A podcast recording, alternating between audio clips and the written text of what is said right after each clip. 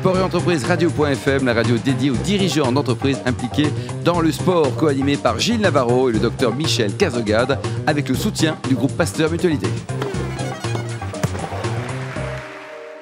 Bonjour à toutes et à tous, bienvenue à bord d'un sport et entreprise radio.fm, la radio à 100% dédiée aux dirigeants d'entreprises impliqués dans le domaine du sport.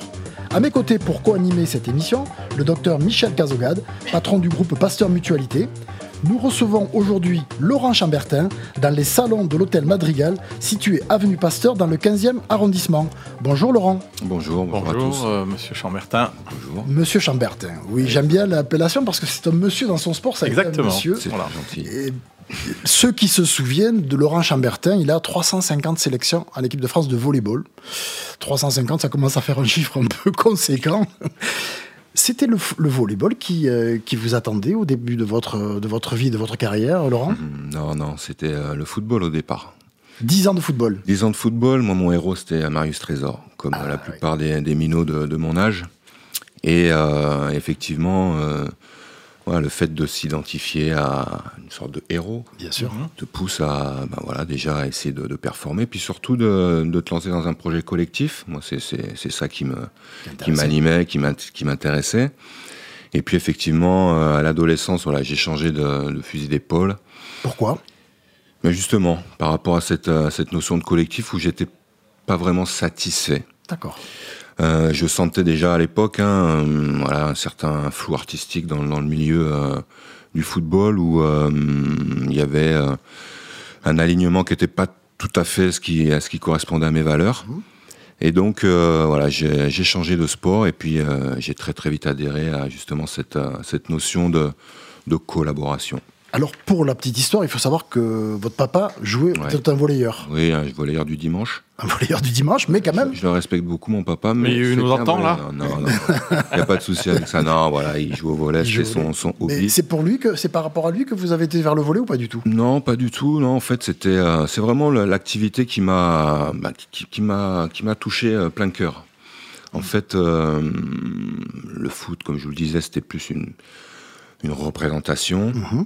Et euh, le volet, ça m'a touché plein cœur. J'étais au collège et euh, j'avais une prof qui était donc euh, volleyeuse, volleyeuse, et qui a tenu un discours bah, déjà beaucoup de pédagogie. Qui vous a intéressé, qui vous a plu et Voilà, qui m'a qui m'a intéressé, qui m'a plu. C'était où C'était dans quelle ville? Villefranche-sur-Saône. À Villefranche-sur-Saône. Voilà, exactement. Moi, je suis un caladois. Un caladois, oui. Exactement. Avec un, avec, un, avec un nom comme Chambertin, ça. Oui, ça en plus, oui. Mal, euh... Et vous habitez pas loin de, de Gevrey-Chambertin. Alors, Voilà. je suis né à Dijon. Oui, Alors, moi, le, vin, c'est quelque chose qui me, qui me poursuit. hein. Je suis né à, Di... enfin, à Dijon. Il s'appelle Chambertin. J'ai grandi dans le Beaujolais Ouais. et je suis marié avec une, une, Une- une- enfin, une fille de viticulteur dans les Côtes-du-Rhône. Très Donc, bien. Très la chance. Ah oui, il a beaucoup de chance. oui. La cave est bien remplie. Première, euh, premier, euh, bon, première sortie volée Ouais. dans un grand club, Grenoble? Alors voilà, c'est ça. C'est euh, Grenoble, ça a été vraiment important pour moi parce que euh, c'est le, le premier club qui m'a vraiment fait confiance. 18 ans? 18 ans, c'était très euh, précoce hein, à l'époque. Et euh, quand ils sont venus me chercher, ils m'ont tout de suite voilà, mis dans des perspectives de, de développement avec euh, un projet qui était, euh, à mon sens, et avec le recul, assez bien pensé et surtout bien accompagné. Justement, il y avait des tuteurs, des grands frères qui veillaient justement à, bah, à tenir l'identité du club, les valeurs que le club véhiculait. et que vous recherchiez. euh, voilà, exactement. Donc je me suis voilà, trouvé une deuxième famille à l'époque euh, où ouais, j'étais un peu en, trau- en trauma parce que je venais de perdre mon grand frère. Et, euh, et du coup, voilà, dans cette deuxième famille, je me suis euh, non seulement développé, mais épanoui Épanoui. Mhm. dans justement les valeurs que, dont on parlait tout à l'heure, Ouais. de collaboration, de respect, d'écoute, de groupe. Et voilà, ça a été le, le- bah, pour le coup la deuxième couche de- du révélateur. Et puis ça m'a lancé quoi. Alors on va on va pas faire l'injure de rappeler votre palmarès, il est long comme mes deux bras, donc on va pas faire ça. En revanche, à un moment donné, sur la fin, si vous étiez à Ajaccio Oui. ou- et un matin, vous vous levez, vous qui étiez le euh, l'hy- l'hyper compétiteur, Mhm. qui euh, vous pensiez à tout le moindre détail de- du match à venir, du match passé, et, tout. et un matin vous vous dites, il y a rien, il y a pas de réaction, il y a plus rien. Qu'est-ce qui se passe? Justement, on se pose la question qu'est-ce qui se passe? Non, en fait, le, le déclic, ça a été euh, un petit peu plus tôt. C'était à Poitiers où euh, À Poitiers. On, on- on était dans un, dans un projet ambitieux qui avait performé Stade Poitvin. à Stade Poitvin. Un projet qui avait performé et qui était un petit peu en pas en déliquescence, mais en tout cas euh, en sérieux ralentissement. Qui ne se concrétisait pas. Voilà. Et du coup, on était un petit peu dans, dans, ce mood-là. Il y avait, il y avait un manque de, de remise en question, un manque de, de personnalité, je dirais, personnalité de groupe, justement, mhm. par l'identité tout, tout, à l'heure. Et en fait, c'est après une défaite où moi, d'habitude, euh, il me fallait deux, trois jours pour, récupérer. Voilà, récupérer, puis surtout recommencer à parler aux gens. et, et, en fait, le lendemain, bon, rien Rien. Comme si dans rien n'était. Encéphalogramme plat, rien. Là, je me suis dit, bon, il y, a quelque chose qui se passe, et ça a été effectivement le début de l'évolution, en tout cas le début de ma fin de carrière. Hmm. Et c'est à ce moment-là où voilà, tu commences à réfléchir à ce que. À se poser des questions. Qu'est-ce que tu vas faire, sur quelle orientation tu vas te, te diriger tout en restant professionnel, bien évidemment. Hein, mais j'ai senti à ce moment-là, voilà, le le fil a cassé. Le petit le petit switch là où on bascule et puis il faut l'accepter. Hein, Il mhm. faut accepter ça, continuer de faire son métier comme je vous l'ai dit avec professionnalisme et, sérieux, mais se projeter vers justement une deuxième vie. Oui, ça. La deuxième vie du sportif de haut niveau. Mhm. Et donc là vient l'idée vous vous dites, j'ai pas été bien, euh, bien soutenu dans ma carrière, quand, quand, ça n'allait pas. Il manquait quelque chose. Il manquait quelque chose, euh, une, une, dimension psychologique euh, au statut d'athlète de haut niveau. Ben, nous, on était vraiment les, les précurseurs hein, dans, dans, le volet encore plus, mais dans le sport en général, dans le sport collectif en général. C'était le début du professionnalisme. Bon, il y avait le football, bien évidemment, mais tous les autres sports démarraient, hein, la, la, vie professionnelle, l'engagement professionnel. Et donc, euh, quand effectivement on s'est on s'est retrouvé, parce que j'étais pas seul, hein, on était un petit groupe d'une vingtaine de ma génération, on s'est retrouvé en fin de carrière. Effectivement, on est on s'est retrouvé seul, sans accompagnement, sans interlocuteur, avec euh, beaucoup beaucoup de questions. Et puis des peurs, bien évidemment, des peurs. Qu'est-ce qu'on va devenir Qu'est-ce qu'on va faire. Et effectivement, cette notion d'accompagnement qui n'existait pas bah, à l'époque. La fédération n'était pas déjà structurée pour ça. Non, non, franchement, non, sans, leur faire injure, mais c'était une fédération trop... à cette époque-là, que ça soit la fédération de volley, mais mais pas mais pas ensemble, ensemble, Il y avait vraiment un manque et qui a été identifié justement. Et c'est là où on a commencé, voilà, à réfléchir à des programmes d'accompagnement et à vraiment à, à, réfléchir sur bah, l'après-carrière des, euh, des, sportifs euh, professionnels. C'est un vrai sujet, Michel Cazogade, ce, ce problème d'accompagnement des athlètes de haut niveau. Alors aujourd'hui, peut-être un peu moins parce qu'il y, y, a des fédérations qui ont pris le. Oui, et puis il y a des programmes qui existent. Mais c'est un vrai problème parce qu'on fait du sport, on, va loin, on va loin, comme, comme certains de nos invités oui, passés, on, est, on, pousse, on pousse, et après, on se retrouve dans un mur. C'est ça. Et donc toute cette, cette, préparation, elle est capitale. Mais aujourd'hui, les centres de formation des, des, clubs euh, déjà préparent les athlètes à, à, cette fin de carrière euh, sportive. Ouais, alors il y a cette notion de double projet, bien évidemment, mais c'est assez difficile quand même. Quand on est vraiment dans la compétition, de mener un double projet, c'est très très compliqué. Donc il faut anticiper justement. Puis le drame du sport, c'est la, la blessure. Et c'est la blessure. Qui, qui, à tout moment peut interrompre une carrière ah, sportive et on n'est pas prêt à ce moment-là voilà, à la reconversion. C'est ça, effectivement. Tout se passe bien si on va au bout de sa carrière euh, physiquement. Bien sûr, mais l'accident est là quand même. Hein. Par chance, vous n'avez pas eu à subir une. Ah, jamais. Moi, pour le coup, non. Moi, j'ai fini sur une blessure. Du coup, c'est mon corps qui a dit stop. Oui, ouais, d'accord. mais pendant la carrière, non.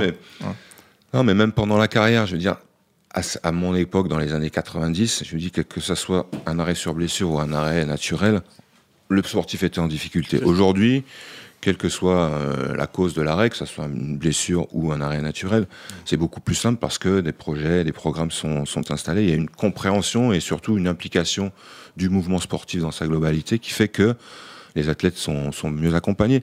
Il y a encore du travail. C'est pas encore euh, c'est pour, idéal. C'est pour, ça que vous travaillez. Il y a du travail et vous allez aider certainement des générations d'athlètes à, à, mieux appréhender l'après, euh, le pendant, euh, parce que vous vous êtes tourné vers euh, la profession ou en tout cas mmh. de coach mental.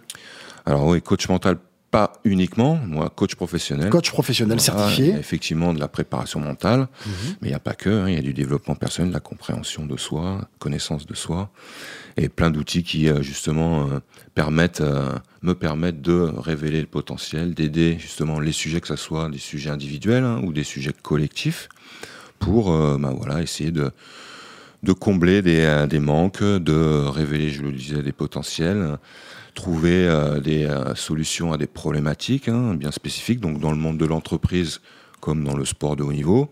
Donc voilà, moi je me suis lancé euh, dans cette dans cette posture-là depuis depuis trois petites années, et effectivement, bah, le mouvement sportif, puisqu'on parle du sport, en a vraiment besoin et je suis aujourd'hui bah, au service, au mmh. service de ces athlètes, au service de ces projets, au service de ces staffs, pour les accompagner sans être vraiment dedans. C'est ça l'intérêt, c'est de ne pas être acteur au quotidien de ces projets pour justement avoir voilà, le recul. Est-ce que la perspective des Jeux Olympiques ne crée pas un besoin particulier aujourd'hui? Bien sûr, il y a cette prise de conscience hein, du mouvement sportif, j'en parlais, qu'il mhm. bah, faut qu'on performe.